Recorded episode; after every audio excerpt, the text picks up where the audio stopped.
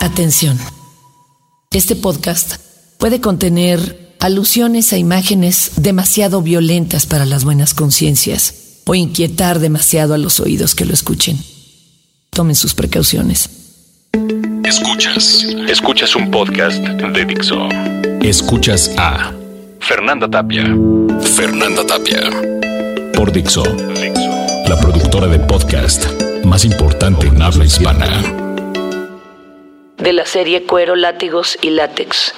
Una ofrenda al amo Alexander. Diario de una esclava. Hace muchos, muchos años quería operarme los senos. A diferencia de la mayoría que quieren algún implante y que luzcan mucho más prominentes, yo, yo solo quería levantarlos, que dejaran de mirar al suelo. Sí es algo extraño, mucho, mucho tiempo eh, tener senos, como por ahí de los 15 brotaron, antes incluso de que llegara esa sangre mensual o menstrual. Y hacía mucho ejercicio, ejercicio de alto rendimiento y no, no, existían los brasieres correctos para mantener todo ese volumen, esa masa en su lugar. Y bueno, además amamanté siete años con mucho gusto, pero no puedo echarle la culpa a mi hija. Todo eso ya estaba fuera del lugar. Y entonces dije, ya es cuando. Ahora es cuando. Muy amablemente los doctores Fernando, Samuel, Claudia, en una clínica llamada Mediláser hicieron magia ellos son los artistas porque para poner una mama en su lugar se requiere ser un artista verdaderamente. No saben lo que es tratar de moldear una masa de mucha grasa y unas cuantas glándulas para que parezca que ahí nació y lograr que ahí se quede. Con decirles que me retiraron 300 gramos de la mama izquierda y todavía se ve naturalmente más grande que la otra. O sea, era monstruosa. Eh, en el último show que hacía con las reinas, con las reinas chulas en el vicio, me levantaba ese seno y me lo besaba, o sea, me, me besaba el pezón. Reto a cualquiera de las chicas que me oigan a que lo intenten. Claro, habrá algunas que lo puedan hacer, pero seguramente tendrán el mismo problema que yo, que no pueden salir a la calle sin brasier y que cualquier negligé les queda absurdo. Simplemente estúpido porque lo que uno necesita es una gran hamaca donde colocar estos dos enormes pesos. Andar sin brasier es simplemente un dolor. Bueno, antes de entrar a esta operación, evidentemente se lo comuniqué a mi amo y le pedí permiso de hacerlo. Este tenía sus reticencias porque le gustaba cómo estaban mis senos, porque eran suaves, porque se podían apretar, estrujar, llenar de agujas y no pasaba absolutamente nada. Total, él lo dejó a mi albedrío y me dijo, si tú lo deseas y lo has deseado tanto tiempo, adelante. Pero antes de proceder a esa operación, yo le rendí un tributo y cumplí una de sus fantasías. Bueno, de eso se trata el BDSM, ¿no? De ir juntos cumpliéndonos las fantasías. Las cumplibles. Hay otras que requieren una producción más que de Spielberg. Bueno, él recibió con asombro mi regalo abrió los ojos como un niño la mañana de Reyes o de Navidad. Y de inmediato procedió a jugar con su juguete. Tomó dos cuerdas, incluso rompió una de sus maravillosas cuerdas de cáñamo, traídas de tan lejos y trabajadas por sus manos, para dejarlas suaves, dúctiles, obedientes. Con cada una apretó mis senos a tal grado que quedaron unas esferas que gritaban de solo verlas y que parecía que iban a estallar, llenas de venas y que iban adquiriendo un color extrañamente violáceo. ¿Sí? Iban a ser violadas por el centro. por su esencia misma. Una vez apretadas y yo con las manos sujetas a la espalda porque en la desesperación o el dolor podría empezar a manotear y hacer más daño del necesario. Me hinqué en la cama, sí, así como se hincan los Jedi, que no entiendo por qué piensan que es una posición cómoda.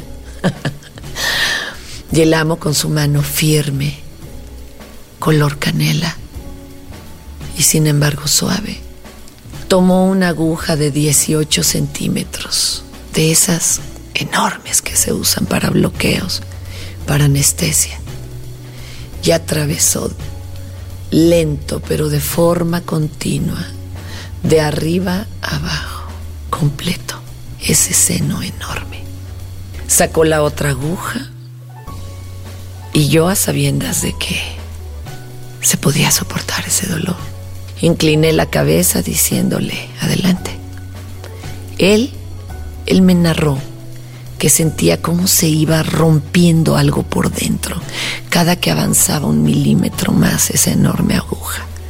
Cuando finalmente las, las tuve ambas atravesadas, con las puntas de fuera, amarró las puntas hacia los costados para que estas, estos filos no me hiriesen las costillas.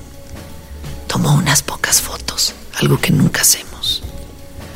Pero era un trofeo, era una ofrenda. Era un regalo de amor, de veneración. Así, así se mantuvieron un rato. Así me dio mucho placer. Así tuve orgasmos. Y después, cuando por fin las liberó, ahí comenzó el pequeño dolor de todos los vasos, empezando tomar su curso, la sangre recorriendo esos espacios que habían estado sumamente apretados. Ah, lo digo y todavía me estremezco. No sé si era la adrenalina, las endorfinas, el apego, la obediencia, la admiración por una persona pero no dolió tanto, ¿eh? No, no dolió tanto. Hoy, hoy con estos nuevos senos, como debieron estar incluso desde los 15 años, haré otro tipo de ofrendas, otro tipo de regalos.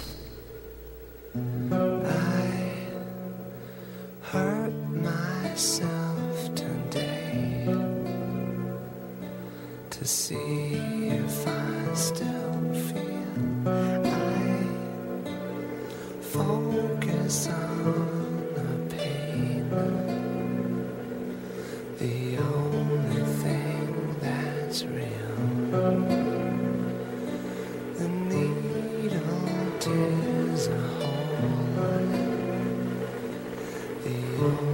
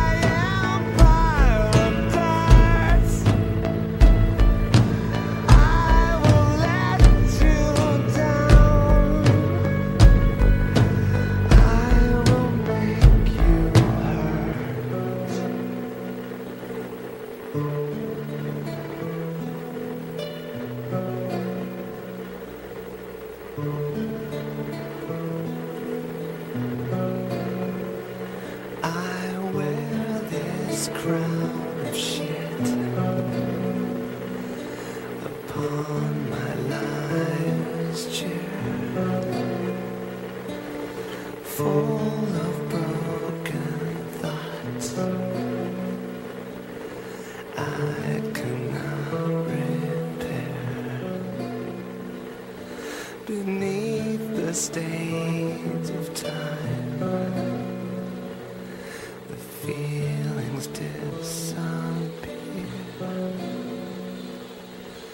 You are someone else. I am still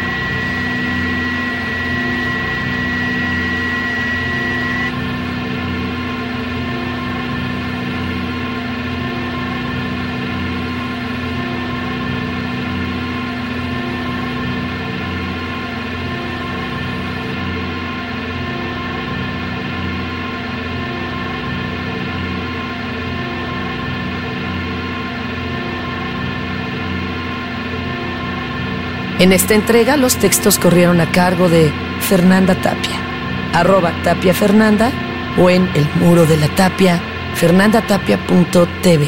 Escuchaste a Fernanda Tapia. Fernanda Tapia. Un podcast más de Dixo. El diseño de audio de esta producción estuvo a cargo de Fernando Benavides.